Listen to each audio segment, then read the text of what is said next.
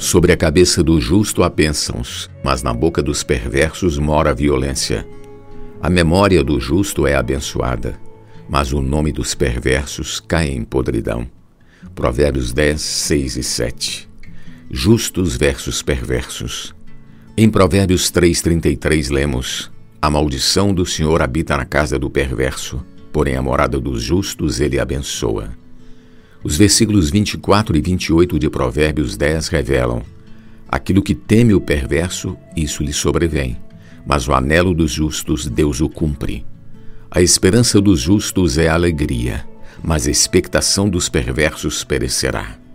Em 4,18 lemos: Mas a vereda dos justos é como a luz da aurora que vai brilhando mais e mais até ser dia perfeito. Estes são os provérbios que ressaltam as vantagens de ser justo.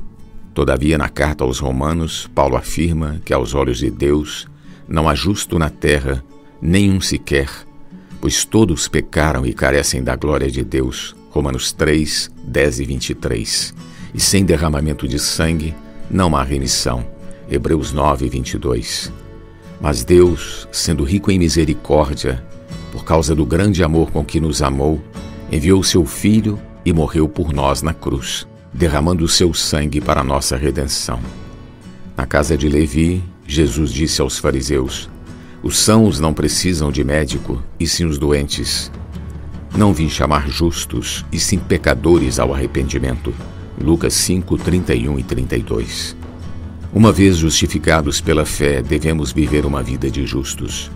Pois hoje chegamos à igreja dos primogênitos arrolados nos céus, e a Deus, o juiz de todos, e aos espíritos dos justos aperfeiçoados. Hebreus capítulo 12, versículo 23. É necessário ainda enumerar as bênçãos sobre os justos? Os olhos do Senhor repousam sobre os justos, e os seus ouvidos estão abertos às suas súplicas. Mas o rosto do Senhor está contra aqueles que praticam males. 1 Pedro capítulo 3, versículo 12.